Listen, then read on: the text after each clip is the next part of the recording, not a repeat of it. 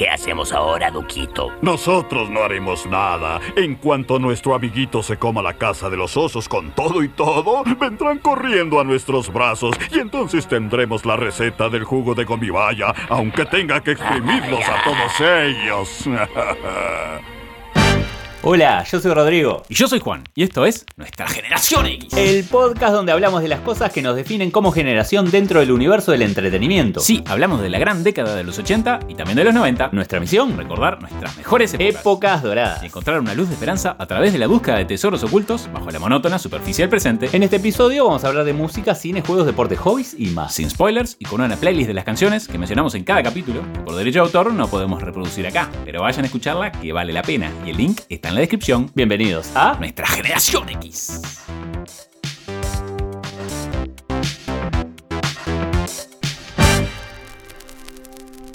Hola Juan, ¿cómo estás? ¿Cómo estás, Rodrigo? Muy bien. Excelente. Episodio 37, ya cerrando esta primera temporada de muchísimo Sí. trabajo, ¿no? Mucho. Vamos a volver renovados, con cambios bastante grandes, ¿no? Para la segunda temporada. Se vienen lindos cambios. Sí, sí, sí. sí, sí, sí. Seguimos acompañados igual por Odinideas.com, inteligencia artificial para potenciar tu negocio. y por Fórmula Groups Instagram Marketing Digital para emprendedores. Música retro. Solista retro. Beck. Beck David Campbell. Nace el 8 de julio de 1970, generación X. Bien ahí. En Los Ángeles, California. Es hijo de David Campbell, canadiense arreglista y compositor que ha trabajado en más de 450 álbumes de oro y platino. Mirá esto, Juan. De artistas como Michael Jackson, Sebastián Yatra, Beyoncé, Aerosmith, The Beach Boys o Billie Eilish, entre otros. Tremendo, ¿no? Eh, impresionante. Alto vuelo. Y de su hijo, ¿no? Sí, sí. De su hijo. Su madre fue una de las modelos de Andy Warhol en los 60. Sí. Sus padres se divorcian cuando él tenía solo 10 años y pasa a vivir con su madre en Los Ángeles y a pasar sus vacaciones en Alemania con su abuelo materno. Correcto. Comienza a tocar guitarra a los 16 años, ¿no? Y se convierte en artista callejero. Abandona la escuela secundaria con una identificación falsa, entra a Los Angeles City College, examinando registros, libros y partituras antiguas en la biblioteca. Y en 1989, con 8 dólares y una guitarra, se muda a Nueva York, donde hace de todo, ¿no? Todo Sí, tipo de trabajo sí, sí. para poder sustentarse. Jardinero, carga camiones, hasta en McDonald's. En una McDonald's. Sí. sí. Vuelve a Los Ángeles a trabajar en un videoclub y a tocar en clubes. La discográfica independiente Bong Load Custom Records le propone un trabajo en conjunto. Con ellos graba su primer álbum no oficial, Golden Feelings, en 1992. En ese momento Beck vivía en una casucha infestada de ratas cerca de un callejón en Los Ángeles con muy poco dinero. Y es aquí donde sale el Loser. Uh. Como sencillo en marzo de 1993 en vinilo de 12 pulgadas y con solo 500 copias. Mm. Para Beck el tema era mediocre y solo lo lanzó por insistencia de Roth Rock de la discográfica Bone Load. Canción que para algunos críticos es un himno a la generación X. Buen himno, ¿no? Soy un perdedor, Sí. ¿por qué no me, me matas? ¿no? Una locura. Loser recibe inesperadamente gran difusión en Los Ángeles, donde la estación de radio universitaria KXLU es la primera en tocarlo. Gracias al éxito de Loser, la discográfica Geffen Records le ofrece posibilidades más interesantes, como por ejemplo trabajar en álbumes propios e independientes, además de una suma económica bastante Hmm. importante. Y es así que en el 94 sale al mercado el primer álbum de Beck, Mellow Gold, publicado bajo el sello Geffen, y luego saca Dos trabajos más, Stereo, Pathetic, Soul Manure y One Foot in the Grave. y poco después realiza su primera gira mundial. En 1996 sale a la venta el segundo álbum oficial de la discografía de Beck, Odelay. Con gran promoción en MTV fue doble platino y ganó, entre otros premios, dos Grammys. En el 98 sale el tercer álbum, Mutations, que fue grabado en dos semanas, 14 canciones en 14 días. En el 99 sale Midnight Vultures, con gira mundial y nominación al Grammy. En 2002 rompe su relación de nueve años con Lake Limón, lo que inspira a componer su álbum Sea Change, que se convirtió en el primer trabajo de Beck en lograr ingresar al top 10 de Estados Unidos, colocándose en el puesto 8. Dice que escribió la mayoría de las canciones para el álbum en una semana después de la ruptura. Sí, algo así como Phil Collins, ¿no? sí, Un Phil Collins 2. sí. Tras el lanzamiento de Sea Change, Beck escribió casi 35 canciones más en los próximos meses, manteniendo demos de ellos en cintas en una maleta. Y escucha esto. Durante una gira, las cintas quedaron tras bastidores durante una parada en Washington, D.C. y nunca fue capaz de recuperarlas. Durísimo, que ¿no? las robaron, no sé qué, desaparecieron. sí. Durísimo, mucho, mucho, mucho. Algo muy desalentador para el músico, obviamente, que vio como dos años de trabajo se habían perdido y por esto no compuso más durante todo el 2003. Me imagino, ¿no? Sí. Durante el 2004, Beck se encerró en los estudios de grabación para crear su sexto material discográfico, Güero. Cuenta con colaboraciones de Jack White de los White Stripes. Opa. En los años siguientes, Beck lanza cinco álbumes más: The Information, 2006, Modern Guilt, 2008, Morning Face, 2014, Colors, 2017, Hyperspace. 2019. Lo último del artista, un sencillo You Got a Woman junto a Natalie Bergman en 2021. En su carrera ha sido nominado a 54 premios, ganando 20, entre los que encontramos 8 premios Grammy de entre 22 nominaciones y ha recibido 6 premios de entre 15 nominaciones en los MTV Video Music Awards. Una locura, ¿no? Sí, sí, una Impresionante. bestia, una bestia. Dos de sus discos, Odelay y Sea Change, fueron incluidos por la revista Rolling Stones dentro de los 500 mejores álbumes de todos los tiempos. Mm. Y bueno, ¿con qué arrancamos esta playlist? Y por supuesto, Loser, Loser. Buenísimo. del álbum Mellow Go del 94, como ya dijimos, que es una interesante mezcla acústica y electrónica, ¿no? Tiene... Para mí es como un gran creador de collages. Sí, ¿no? Mezcla cosas sí. retro, grabadas como medio vintage, por decirlo de una forma, Sí, y después sí, sí, mete ruiditos y sonidos y las bases rítmicas eh, me encantan. Sin duda que es diferente, ¿no? Sí. A todo lo que hay. Sí, sí, sí. Es una canción básica, ¿no? Y que, que hasta él le, le daba vergüenza sacarla, pero, pero es genial, es genial. Es genial. Por algo fue un himno, ¿no? Sí. Se dice que es un himno. Sí, triste himno para nuestra generación, pero bueno. Capaz que tenga algo de razón. Contanos tu primera canción. Y bueno, elijo Where It's At. Buen del, tema. sí, Qué buen tema. del álbum Odelay de 1996. Tiene varios samples. Sí, ¿no? sí, ya hablamos, ¿no. Juan? A ver, contar rápidamente. Y bueno, es eh, tomar un- una pista de otra canción o de, de otra cosa y meterlo. Ahí está. Acá tenemos, mira, de los Dust Brothers, Mantronics, EU o The Frogs, y son muy conocidos, ¿no? We got two turntables and a microphone. esa, Sí. ¿verdad? That was a good down break. Y Knock Him Out, Sugar Ray. Son todos los clásicos. Llegó al puesto 5 en los US Modern Tracks y al 61 del Billboard Hot 100. Con esta canción ganó el premio Grammy a la mejor interpretación vocal de rock masculino y fue el primer video musical en ser transmitido en MTV2 Mm. el 1 de agosto de 1996 y ganó con esto un MTV Video Music Award al mejor video masculino. Contanos tu segunda canción. Voy a otro hit. Devil's Haircut. Mm. Del álbum Bex Odelay del 96. Y es otra canción que me encanta de cómo juega con la dinámica, o sea, con las partes fuertes o altas o con mucho peso y las partes silenciosas, tranquilas, ¿no? Pasa de un- una guitarra así bien sucia a su voz media tranquila. Y bueno, sigue haciendo lo mismo, ¿no? Con ese juego de collages, de, de- de texturas y sonidos y los ritmos. Me encantan los ritmos que usa además. Sí, sí, sí, sí. sí. Es, es muy bueno en eso, la verdad. Bien Beck, me encanta. Bien, Beck, Sí. bien, Beck. Contanos tu segunda canción. Para cerrar esta primera parte elegí Modern Guilt. Del álbum del mismo nombre de 2008 cuenta con la colaboración de Danger Mouse en la producción. Sí. Y te cuento algo un poco en general de Beck, ¿no? Dice que la forma de componer las canciones, dice que escribe primero la música y la grabo, ¿no? Y luego con una canción como Modern Guild, simplemente me pongo en el micrófono y escribo algo muy rápido. Como que me sale de la cabeza para poder recordar la melodía. Mm. Y generalmente lo que pasa ahí en esa grabación termina en el disco Mm. y que no sabe muy bien por qué le sale esa inspiración. Y esto es interesante. Beck sufrió una lesión en la espina dorsal mientras filmaba el video musical de E-Pro del 2005. Y para grabar el disco, en general este, eh, dice que hubo un momento que no podía ni levantar la guitarra. Así que bueno, hacer ese disco y esta canción fue como hacerlo con las dos manos atadas a la espalda. Duele cantar. Y en esta canción dice esto, ¿no? Estoy susurrando a través de la mitad de, la- de las canciones. Lleva mucho peso en su Sí, espalda, me parece. Sí, sí, sí, sí, sí, sí. Justamente estábamos hablando, ¿no? Sí. O sea, hay algo raro. Arranca a tocar muy tarde, Teniendo un, un padre Claro. fenómeno en Sí. la industria musical. Sí. Y tampoco, por lo que hemos visto de su vida joven, no, no se ve que no lo apoyó o estaba peleado con el padre. Sí, es raro que haya terminado, o sea, que haya terminado no. Que se haya ido a vivir en una, una forma muy eh, Precaria. precaria, teniendo un padre eh, tan exitoso, pero que después lo ayuda. Después o lo sea, que, ayuda. podías pensar que estaba peleado, pero si después trabajaba con él no estaba peleado, entonces eh, es raro. Pero ta, eh, Lo dejamos capaz, para, que, capaz que lo hizo por gusto para... eh, para que saliera adelante. No, no, digo que Beck mismo se haya Ah, claro. forzado a hacer eso para lograr encontrar inspiración o no sé, andás a ver. Capaz que sí, lo dejamos para la Sí. segunda temporada. Tesoros del presente.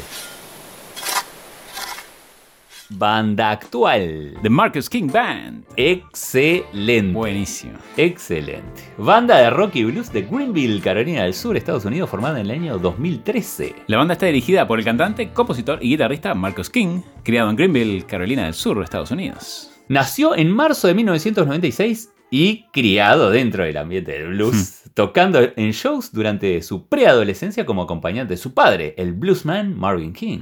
Empieza a aprender guitarra a los 3 o 4 años y arranca a tocar profesionalmente a los 11. Siempre supo que esto era lo que quería hacer en su vida. Sí, viene de una familia de música, ¿no? Ya es cuarta generación. Sí. Su abuelo era un guitarrista de country y su padre sigue actuando en vivo hasta el día de hoy. Mm. La banda se completa con el baterista Jack Ryan, el bajista Stephen Campbell, el trompetista y trombonista Justin Johnson y además con Dean Mitchell en saxo y steel guitar. Su álbum debut, Soul Inside, salió en octubre de 2015 con la discográfica Evil Teen Records de Warren Haynes. Guitarrista de los Allman Brothers. Y uno de los mejores guitarristas de todos los tiempos según la Rolling Stone. Mm. Que alcanza el número 8 en el Billboard Blues Album Chart. El segundo LP salió con la disquera Fantasy Records. The Marcus King Band, lanzado en octubre del 2016. El álbum fue producido por Haynes y grabado en Carriage House Studios en Stamford, Connecticut. Este álbum alcanza el número 2 en el Billboard Blues Album Chart. En octubre de 2018 sale el tercer álbum, Carolina Confessions. a través de Fantasy Records, álbum grabado en RCA Studio de Nashville y producido y mezclado por Dave Cobb. Opa. Este de Fantasy Record fue los que firmaron a Credence, que Ah, tuvieron mira. miles de problemas, pero por suerte después cambiaron de dueños y se hicieron las paces. Ese- este, así que este nuevo resurgimiento de Fantasy Records viene bien. Viene bien, viene sí, bien. sí, sí, sí. Sí. Dave Cobb que decimos que fue Sí, productor entre otros de Rival Songs, The High Women y John Prine. Claro. Si bien no entró en el Billboard 200, sí entró al US Top Current Album Charts, alcanzando el número 55. El álbum también alcanzó el número 2 en la lista de álbumes de Hit Seekers. Y bueno, su líder, Marcus King, ha recibido elogios desde el principio de su carrera, Sí. obviamente, llegando a ser descrito como un fenómeno de la guitarra a la edad de 20 años por The Washington Post. Sí, en el año 2014 recibió también notable atención cuando un video suyo tocando en Norman's Guitars acumuló millones de visitas Sí, en YouTube. sí, lo estuvimos viendo y. un chiquilín. cómo canta y cómo toca. Sí, es impresionante. Lo último de la banda, el disco El Dorado, que salió en 2020 y recibe una nominación al mejor álbum americana en los premios Grammy número 63. Y contanos tu primera canción para seguir esta maravillosa playlist. Maravillosa playlist que seguimos con 8am Va. del disco Caroline Confessions de 2018. Empieza con vientos, una guitarra tremenda. Es un tema excelente y bueno, la, la voz de este muchacho parece de un blusero de, Sí, sí, sí, de sí. años, ¿no? Bueno, a ver, se crió dentro del blues Mm. y arrancó a tocar la guitarra a los 3 o 4 años, así que ahora tiene, nació en el 96, tiene, sí, 20 y pocos años, 24 años. Mm. Sí, sí, ya tiene una carrera. Ya es una carrera enorme y la verdad que la voz y cómo toca es impresionante. Mm. Pueden ir a ver ese video que les mencionamos. Contanos tu primer canción. Boom, del álbum Soul Inside del 2015. Buenísimo. Y bueno, arranca con un blues bien tradicional y después explota en uno más, más moderno, más de repente en la Chicago Style. Arranca con el blues del Delta, medio allá del sur y se va, va subiendo. Este, Es buenísimo, buenísimo. Y es la que dice otra vez, otra vez. ¿no? Esa, que arranca, es buenísimo. arranca, le corrige y arranca de vuelta. Es, Es muy bueno. es sí. Contanos tu segunda canción. Elegí Wildflowers and Wine, un tema lento y blues, del álbum del Dorado del 2020, que es un álbum solista que tiene Marcus Mm, King. es raro, ¿no? Porque se llama Marcus King Sí, Band y ahora sí. Marcus King. Pero bueno. Eh, es muy recomendable, tiene piano, coros atrás. eh, es un blues espectacular. Mm. La verdad, yo quedé fascinado con Sí. este muchacho. Contanos tu segunda canción.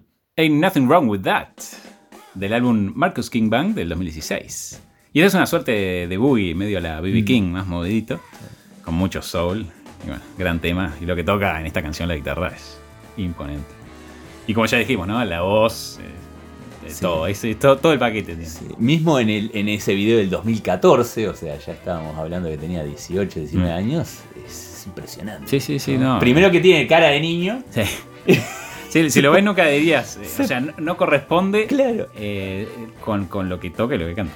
Como que uno se imagina a otra persona, no que no pueda, digo. Sí, uno sí, se sí, imagina a otra persona cuando lo escucha. Es impresionante Sí. lo que toca este muchacho y bueno, ojalá que por muchos años más y siga Sí, sí, en sí. su camino de- Sí, del blues. esperemos que sí. Así que Juan, Para escuchar a estos artistas únicos, vayan a escuchar la playlist que vale la pena. Hobbies y deportes retro. Hobby retro. aeromodelismo. Esto me encanta y tengo también historia personal. Tenés historia. Afición y deporte, derivado de la técnica de construcción y vuelo de aeroplanos de pequeño, mediano y gran porte. Se los llama aeromodelos y son preparados para volar sin tripulación. En 1936, la Federación de Aeronáutica Internacional lo incorporó como una sección de la aviación deportiva, publicando un código deportivo internacional. Incluye, entre otras materias, a el estudio de la aerodinámica, la mecánica, el diseño, el proyecto y la construcción de modelos de aviones. Y la parte deportiva, que consiste en hacer volar a los aparatos de distintas maneras según el tipo de aeromodelo. Exacto. Y los aeromodelos suelen hacerse a escala, ya sea como réplica exacta de otros aviones existentes, diseños exclusivamente para aeromodelismo o incluso diseños de prueba para futuros aviones de tamaño real. Sí. Muy bueno. Está bueno eso. Sí. Las distintas categorías en que se subdivide el aeromodelismo vienen determinadas por la Federación Aeronáutica Internacional o FAI. Y viene definida por la letra, que en aeromodelismo siempre es la F, seguida por un número y una letra, para determinar las distintas especialidades dentro de esa categoría. Y vamos a ver algunas. Por supuesto. Categoría F1, vuelo libre. Y acá encontramos helicópteros o planeadores. La primera competición de esta categoría se conoció como la Wakefield Gold Challenge Cup. Se celebró por primera vez el 5 de julio de 1911 en el Crystal Palace Opa. de Inglaterra. Categoría F2, vuelo circular. Es la más difícil y de la que tiene más variantes y, bueno, más emocionante. también. claro que sí. Por ejemplo, tenemos la F2A, que son modelos de velocidad que pueden alcanzar los 300 kilómetros por hora. F2B, modelos de acrobacia, en el que se hacen todas esas piruetas que conocemos en los festivales, ¿no? Que giran, se tiran en picada, todas esas cosas. El F2C, modelos de carreras, con aviones que llegan a los 220 kilómetros por hora. F2D, modelos de combate, tienen un diseño diferente al que le llaman alas de combate. Llevan unido un hilo que a su vez sujeta una cinta de papel. Y el vuelo se realiza por parejas y cada piloto intenta cortar la cinta al contrario, puntuando cuántos cortes le hace más que cuánta cinta le corta. Buenísimo. Debido a las maniobras extremas, tanto para cortar como para que no te corten, es muy habitual que uno o ambos se estrellen. Sí. Pero, pero bueno, como la competición es por tiempo, está permitido el cambio de modelo. Muy bueno. Luego existen las demás categorías que incluyen la F3, Vuelo radiocontrolado, la F4 las maquetas, y la F5. los modelos con motor eléctrico, incluye también motores solares. Hmm. Y obviamente existen los campeonatos mundiales y los récords. Sí. Vamos con algunos. Vamos. El récord de Dynamic Soaring. Técnica donde se usa la energía del viento para generar velocidad en un aeromodelo sin motor. Mm, Esto muy es bueno. buenísimo. Sí. Se tira así con, con la mano desde arriba de una montaña. Mira. Es copiada del vuelo del albatros. Mm. ¿Viste el ave? Sí, sí, sí. Y el récord es de 882 kilómetros por hora. Oh, Es impresionante verlo en unos videos sí, y gira como. Hace como vueltita. Ah, Vueltita, mirá. vueltita, Ah, claro, vueltita. muchas veces, muchas veces. Es una locura. Y lo filman y como. Notable. En 2017, el avión teledirigido que alcanzó más velocidad llegó a los 750 kilómetros por hora. Que es casi lo que vuela un avión comercial. No, no, es increíble. Real. sí. Y el récord de distancia se mantiene desde el 2008, alcanzando a los 16,5 kilómetros. Notable. Buenísimo. Este hobby me encanta y de hecho hice un trabajo de marketing para la Asociación de Aeromodelismo. Mira. Yo los, los he visto muchas veces este, en algunos parques juntarse y volar los aviones y está muy bueno. Está muy Es algo que bueno. siempre me dio curiosidad. Sí, Sí. sí, sí, sí. Y justo el otro día cuando estaba viendo en, en Instagram, eh, había un amigo que estaba subiendo, se ve que eh, empezó la movida de vuelta. Mm. Y lo que he visto también en YouTube es que hacen como mini turbinas, Mm. pero increíbles. O sea, Sí. la puede ser que la velocidad que agarren es por, por esas turbinas. Impresionante. Turbinas como de avión grande, pero chiquitas. Impresionante. Un hobby que recomendamos Sí. para todo el que le guste y el que no, que empiece a explorarlo. Tesoros del presente. Deporte actual. Paramotor. Seguimos en el aire, pero Sí. ahora nos subimos nosotros Sí. arriba. El paramotor es una aeronave conformada por un pequeño motor que mueve una hélice o un parapente, O dicho de otra manera, un parapente motorizado. Sí, el motor lo llevamos en la espalda como una mochila Mm. y nosotros vamos sentados en un arnés bajo una ala de tela. Sí. Requerimos de unos 22 kilómetros de viento mínimos para poder volar. Y esto se consigue por la carrera al arrancar o sea, y corriendo. y la aceleración del pequeño motor, que a veces se hace desde un vehículo. Existen varios tipos de motores que van desde los más pequeños, de 55 kilogramos de empuje, a motores que soportan a dos personas. Mm, Eh, sí. Son bastante más poderosos. Y estos llevan hasta 150 kilogramos de Sí. empuje. Los más usados son los motores dos tiempos de motocicletas enduro, Mm. porque aprovechan la relación peso-potencia. Ya se empiezan a equipar los motores cuatro tiempos y algunas experiencias con motores eléctricos. Mm. Que por ahora hay algunas dificultades por la duración de la batería. Y el peso. De quedarte- y el peso además de la batería. Una variante es el Paratrike, que es casi igual, pero contamos con una especie de carrito con tres ruedas que nos permite despegues con mayor peso y aterrizajes a mayor velocidad. Sí. Algo parecido en el ala delta se usa, ¿no? Sí, sí, sí, sí, sí, sí. Yo estaba pensando, capaz que se vienen los motores solares también, ¿no? En Sí, momento. sí. El- el- mi, ulti- no, mi única duda es, es el tema de las baterías. Sí, sí, sí. Está, capaz que si sustituís el peso del motor y lo por el peso de la batería, puede Capaz ser. sí. Pero viste que las baterías son pesadas. Algo interesante es que no es necesario las licencias de vuelo en mucha parte del mundo, ya que no se contempla el paramotor como una aeronave. Y algunos récords. Sí, por favor. El actual récord de altura, RPF1, es de 6.102 metros. Fue logrado por Ramón Morillas Salmerón En Granada. en el año 2006. Otro récord de altura fue el de Bear Grylls el 14 de mayo del año 2007 sobre el Himalaya. Opa. Llegó a una altitud de 8.990 metros, aunque como no fue presentado de manera formal a la FAI, no fue ratificado como un récord de altura. El récord de distancia en línea recta sin aterrizar es de 1.105 kilómetros, también en el 2007 y también por Ramón Morillas Salmerón, que voló desde Jerez de la Frontera, en Cádiz, hasta Lanzarote, en las Islas Canarias. Una locura Increíble. cruzando por Sí, increíble. Qué peligro. Sí. Bueno, eh, bueno, la gente que sabe, no será un peligro para mí. No, irá bordeando la costa, supongo. Sí, sí, Sí. sí, sí. No, pero ahí tiene que cruzar. Bueno, tiene- en una parte tiene que cruzar. no tenés costa En una parte valga. tiene que cruzar sí o sí. El viaje más largo, de 8.008 kilómetros, fue logrado en 2009 por el documentalista y fotógrafo Benjamin Jordan durante su campaña Above and Beyond Canada. Hmm. Fue entre Tofino, British Columbia y Bay St. Lawrence de Nova Scotia. Lo interesante de este vuelo es que realizó 108 vuelos cortos y aterrizajes en escuelas y campamentos juveniles de verano. Daba discursos motivacionales y los ingresos conseguidos fueron donados a varias fundaciones de caridad. Muy bueno, ¿no? Sí. Por último, la mayor cantidad de paramotores en vuelo fue de 224, Mm. logrado por la Asociación Parapente Junín sobre el Parque Natural Laguna de Gómez en Junín, Argentina, en el año 2013. Buenísimo. Yo los, los veo seguidos, generalmente por la costa, ¿no? Sí, sí, acá hay, muchos. Sí, Sí, sí, a veces andan a alturas monstruosas, ¿no? sí, Sí, hay- o bien bajito también. Sí, bueno, Sí. ahí está. Yo si me subiera uno iría siempre bordeando la costa ahí despacito y capaz que me hago un viaje más largo, pero... pero- Sí, se hacen travesías, está muy bueno. Mi primo tiene uno y bueno, sale. No te diría todos los días, pero Ah. sale casi todos los días. ¿Tú has andado? Yo volé con él. Sí, sí, sí. Está buenísimo. Hasta mi abuela de 90 años voló con él. sí. Se animó y viajaron. Sí, sí. Así que acá decimos, es un deporte bastante seguro dentro de todo. Sí, sí, sí, sí, sí, Y muy recomendable. Cine retro. Silencio, terrícola. Serie retro. A ver, te la dejo picando ahí, Juan. Walt Disney presenta Las aventuras de los osos Gummy. Valor y nobleza, leales y amables con gran decisión.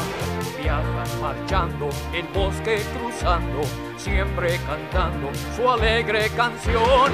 Osos son que afrontan sin vacilación, aventuras sin comparación. Los osos magia hay en todos ellos y el gran secreto de un jugo especial. Su meta fijado, un plan han trazado, luchar por el bien de su comunidad. Son que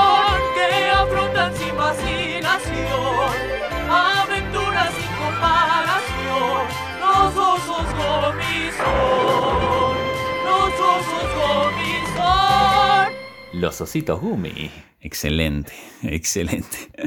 Walt Disney's Adventures of the Gummy Bears es una serie estadounidense de dibujos animados emitida por primera vez en televisión en Estados Unidos y en otros países a finales de los 80. Producida y creada por The Walt Disney Company y estrenada en 1985 por la cadena ABC. Consta de 65 episodios y se deja de emitir en el 91. La serie está inspirada en la famosa golosina de los Gummy Bears. ¿De qué trataba? Siete osos con características humanas que vivían en la cañada. Dentro del reino de Dunwin. Se sabe que alrededor del mundo existen otros Gummy y que esperan una señal para aparecer y regresar a la cañada. Otros gomis también viven en Ursalia. El enemigo de los gomis era el duque Ictorn, que contaba con la ayuda de los ogros para gobernar Dunwin. Para combatirlos, contaban con la ayuda de aliados como la princesa Kala o Kavin. Y por El jugo de gomibaya, Claro. por supuesto. Que les daba la posibilidad de rebotar por el aire y saltar bien alto. Por eso los osos mantienen la fórmula en secreto. Igual nosotros vamos a darles unos piques Sí, para que sí, salgan sí, a hacer su jugo de gomibaya. Se mezclan seis puñados de bayas rojas, cuatro de anaranjadas, tres de moradas, cuatro de azules, tres de verdes y unas de amarillas. Habían algunos ingredientes desconocidos que Sí, no pudimos hay que- llegar. hay que salir a buscarlos. Capaz que algo sale con esto. Había que terminarla revolviendo en tres pasos. Primero, despacio hacia la derecha, seguido por despacio hacia la izquierda y golpear la olla para eliminar las burbujas. Eso es fundamental. Sí, sí. Pero cuidado que si cometemos errores puede explotar todo al Sí. si el jugo era consumido por humanos, adquirían fuerza sobrehumana. Pero esto una vez al día nomás. Sí. Y si la tomaban más veces, podría pasar cualquier cosa. Mm. Y vamos a nombrar a los personajes. Sí, por favor. Gruffy, el perfeccionista y el técnico del grupo. No, es demasiado peligroso. Y siempre tiene una rivalidad con Grammy. Sí. Oh, creí que no te agradaban los humanos. No me digas quién me agrada y quién no me agrada. Sumi, Creo que dice, a ver, eh, Tumur, Umin, Bumis, Uma, Omni. el guardián de la colonia de sabiduría Gumi, se volvió un mago paranormal, pero con habilidades inestables. Mm.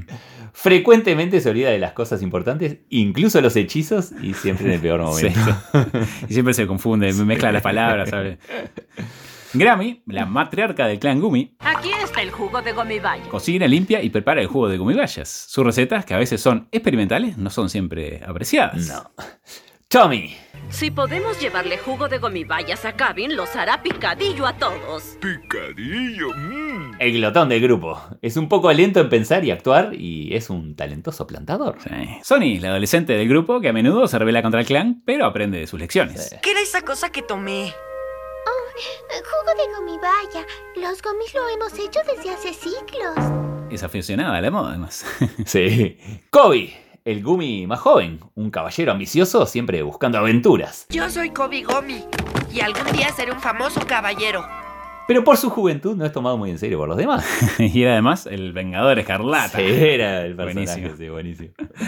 Gusto era un artista muy creativo e individualista, pero vive fuera de la cañada de los Gomi con su amigo el Tucán. Sí. A veces va de visita a la cañada a visitar a los demás. Oye, oye, Grofimundo, hay solo una regla que necesita un gomi y esa es que no hay reglas. Obedecer las reglas es como pintar por número y no hay ninguna creatividad en eso. Quita las reglas y todo es nuevo, nuevo, nuevo. ¿Cómo crees que pinto? Mira cómo lo hago. Mm, Siempre me lo pregunté, sí. Y por último, el villano. Sí, Ah, el duque Igdorn. Su nombre era Sigmund, es cierto. antiguo caballero de Dunwin, y fue desterrado por conspirar contra el rey Gregor, encontrando refugio en el castillo de Drugmore, donde formó un ejército de ogros. Es un villano de mal genio y maquinador que pretende conquistar a Dunwin a toda costa. ¿Por qué seré tan brillante? No me parece justo para el resto del mundo. Y por supuesto acompañado del pequeño y alcahuete ogro, Zapito. Sí, sapito, sapito. cierto, buenísimo. sí. Pero Duquito, este es un oso gomi. ¡Silencio! Recipiente del premio del torpe tonto del año. La serie tuvo dos nominaciones a los Daytime Emmy Awards y tres a los Young Artist Award. Y vos sos bastante fan de la Sí, serie. sí, ¿no? sí, sí. Era súper fan. No me perdía ni un episodio y probablemente mi serie animada preferida de Disney, junto con el Pato Aventura, que también Bien, me encantaba. Sí, sí, sí, sí. Cierto. Voy a. Ayer estuve mirando ayer algunos episodios, buenísimo. Sí, Buenísimo. está en el canal. Disney, el canal no, en la aplicación de Disney Plus. Yo lo recuerdo que lo pasaban acá los sábados o los domingos de mañana. No sé, de mañana. Cine Baby se llamaba. No sé cómo se llamará en otros países, Sí. pero bueno, por acá se llama Cine Baby, que ponían un combo de varios. Sí, sí, sí, en la mañana. Y varios de dibujos. ellos eran- Excelente. Los ositos rebotando. Sí. Este día ayudamos a un joven muchacho a salvar su reino. Tesoros del presente. Película actual.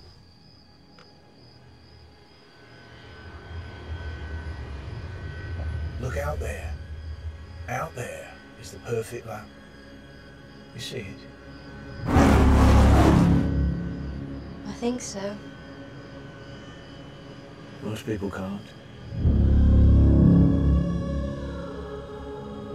Carol Shelby, maybe? Lee Iacocca, Ford Motor. Suppose Henry Ford II wanted to build the greatest race car the world's ever seen to win the 24 hours of Le Mans. What's it take? Well, it takes something money can't buy. Money can buy speed. Ford versus Ferrari. Excelente película dramática estadounidense de 2019 dirigida por James Mangold y escrita por Jess Butterworth, John Henry Butterworth y Jason Keller. Protagonizada por, nos vamos a tener que parar después, Matt Damon y Christian Bale. La historia. Cómo los rápidos coches de carrera Rosso Corsa de Enzo Ferrari dominan el mundo del automovilismo de mediados de los años 60. El diseñador estadounidense de coches, Carroll Shelby, se ve obligado a retirarse después de ganar la exigente carrera de resistencia a las 24 horas de Le Mans en 1959. Pero, en poco tiempo, una propuesta inesperada del vicepresidente de la compañía de motors de Henry Ford, Lee Iacocca, un capo, ¿no? Del marketing, siempre se leían las cosas de Lee Iacocca, ¿no? Le ofrecerá una oportunidad única para vencer a los italianos. Junto con el piloto deportivo británico y el ingeniero de carreras Ken Miles, deberán reescribir la historia en tan solo 90 días. y la pregunta es, ¿no, Juan? ¿Podrán Shelby Miles romper la racha de Ferrari? Hmm, tendrán que ir a ver la película.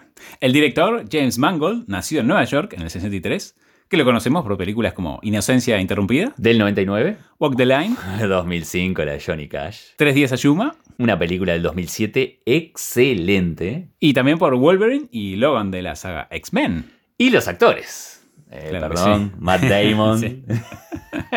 Actor, productor y guionista nacido en Cambridge, Estados Unidos, en 1970. Generación X. Bien ahí.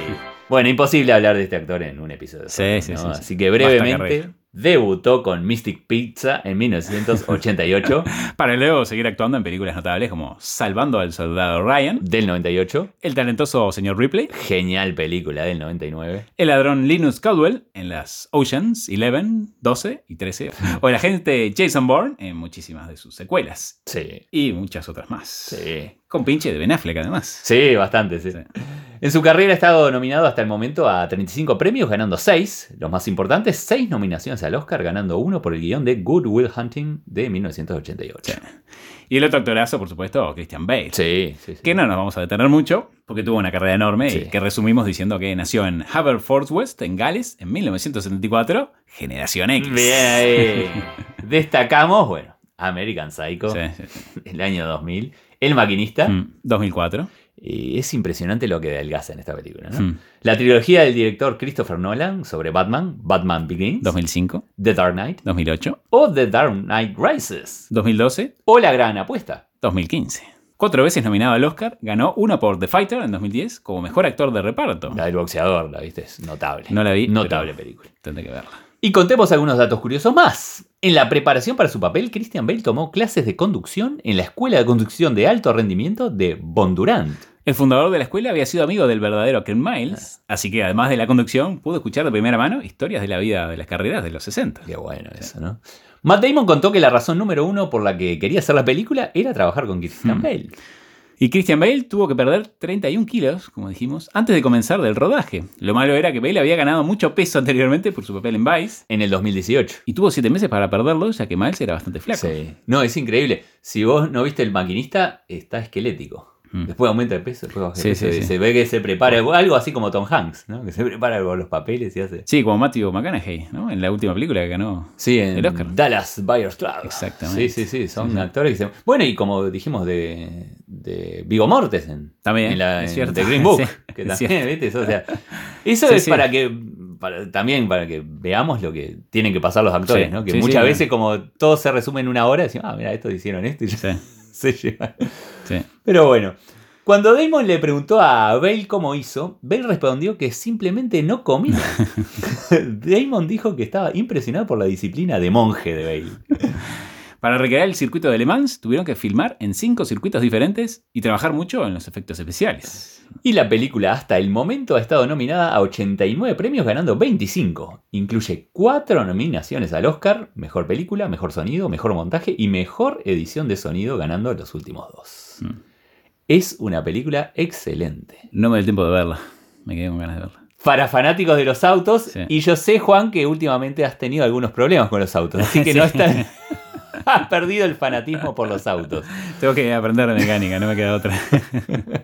Es una película, ya contamos, para el fanático de los autos, excelente y la recomendamos que la vayan a ver. What about speed? You need a pure racer behind the wheel of your car. That's Ken Miles. I don't trust him an inch. We heard he's difficult. No, no, Ken's a puppy dog.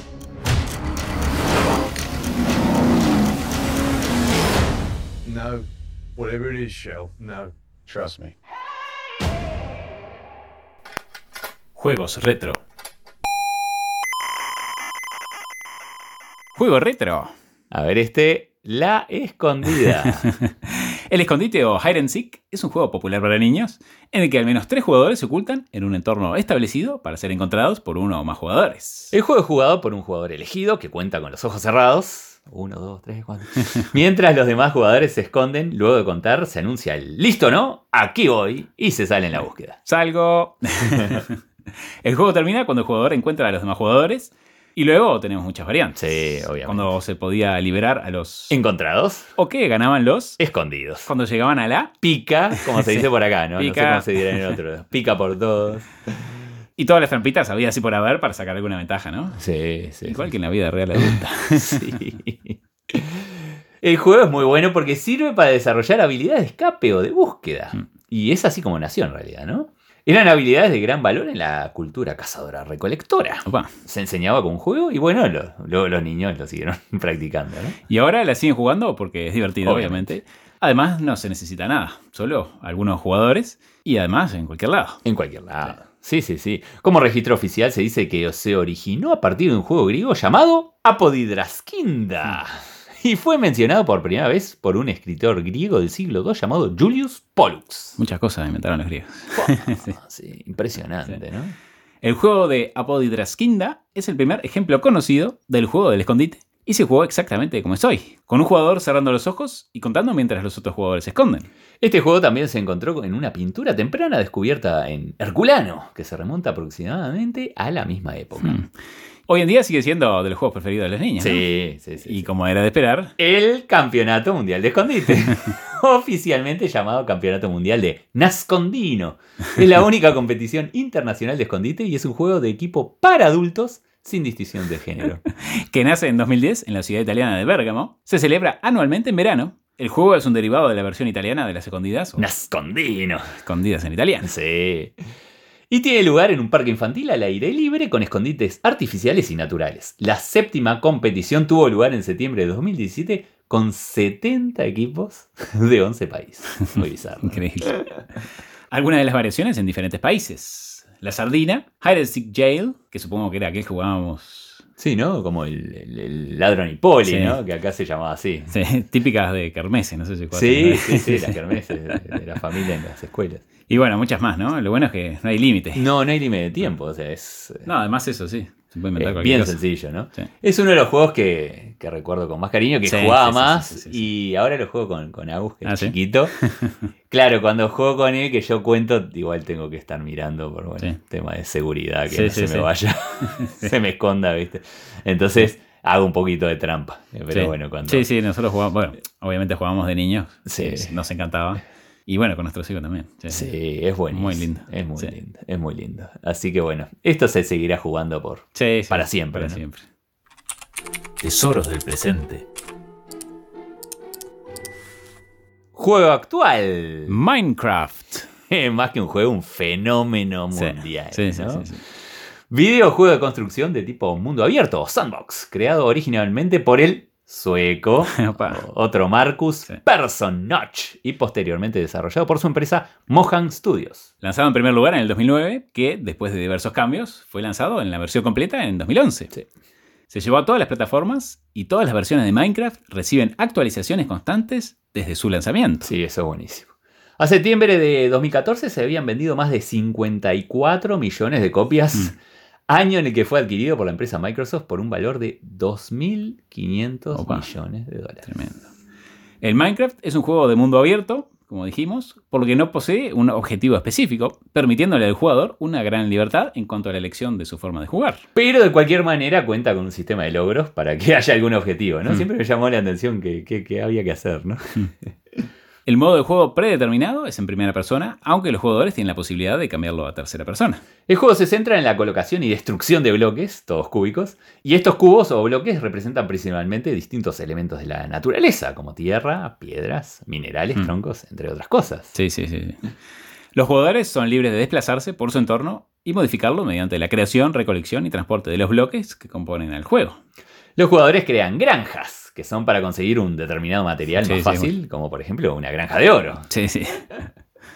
También podemos encontrar estructuras especiales como aldeas, templos marinos, pirámides y templos selváticos. Al inicio del juego el mundo es generado mediante un algoritmo y luego comenzamos con la creación, lo que hace que el juego sea teóricamente infinito y que Mm. Sí. nunca se generen dos mundos iguales. Sí, cierto. El juego además posee su propio ciclo de día y noche, en el que este ciclo dura 20 minutos en la realidad. Ahí está. Tenemos varios modos de juego como supervivencia, creativo, extremo, espectador, aventura y los personalizados. Y contemos algunos datos curiosos. Sí, por favor. Marcus hizo la primera versión en solo 6 días. Una de las especies más extrañas y queridas del Minecraft es el creeper. sí. Que flota si estamos cerca. Lo interesante es que salió por error, ya que el creador estaba tratando de crear un cerdo, pero accidentalmente cambió las figuras de alto y largo al introducir el código. Mm. El resultado fue esa monstruosidad que todos aman y conocen. Otro error que se transformó en éxito, el chillido agudo del cast. Es en realidad el resultado de una grabación de audio accidental del productor de música de Minecraft, Daniel Rosenfeld. cuando su gato se despertó de repente de una siesta. Muy bizarro. Aunque se cree que es infinito, hay límites. Los jugadores tendrán que caminar una distancia extrema, el equivalente digital de aproximadamente 12.000 kilómetros, antes de encontrar problemas de código. Hmm. Este lugar se conoce como las tierras lejanas. Opa. Y para ir terminando, bueno, fue un éxito del marketing gratis, Sí. del boca a boca. Sí, sí. Un tercio de los primeros usuarios de Minecraft se enteró por primera vez del juego a través de un amigo y otro tercio a través de videos de YouTube. Y a pesar de que fue por marketing gratis, en su onceavo aniversario en mayo de 2020, la compañía anunció que habían alcanzado más de 200 millones de copias Hmm. vendidas en plataformas con más de 126 millones de jugadores activos mensuales. Tremendo. Para abril de 2021, el número de usuarios mensuales activos había aumentado a 140 millones, obviamente.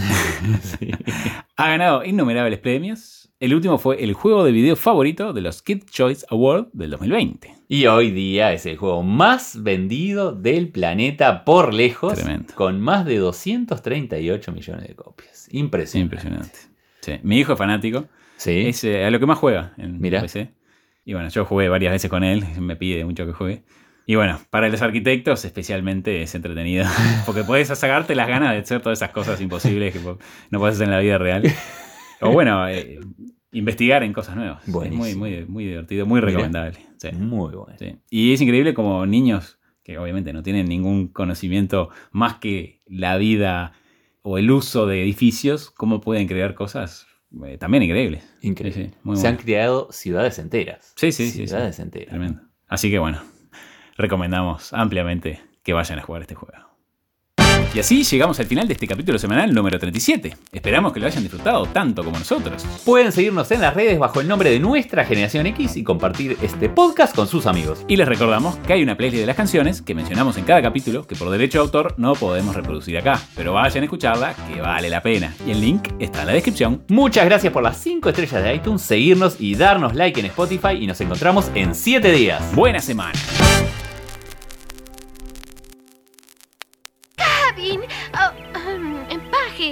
Te felicitamos realmente por destruir tú solo la catapulta. La magia ha sido toda mi vida. Una vida muy triste, por cierto. ¡Sapo! ¿Pero qué haces en la mazmorra? Ay, mi duquito, has regresado. Sapito pisoteado está en éxtasis. ¿De modo que quieres que vuelva?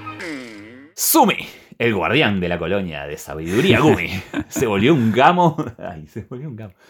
¿Se volvió un mago paranormal? Este es el gran libro de los boomies, eh, eh, eh, gomis, y yo estaba a punto de usarlo. Ah, ah, ah, ah, ah. Hay que ser compartido.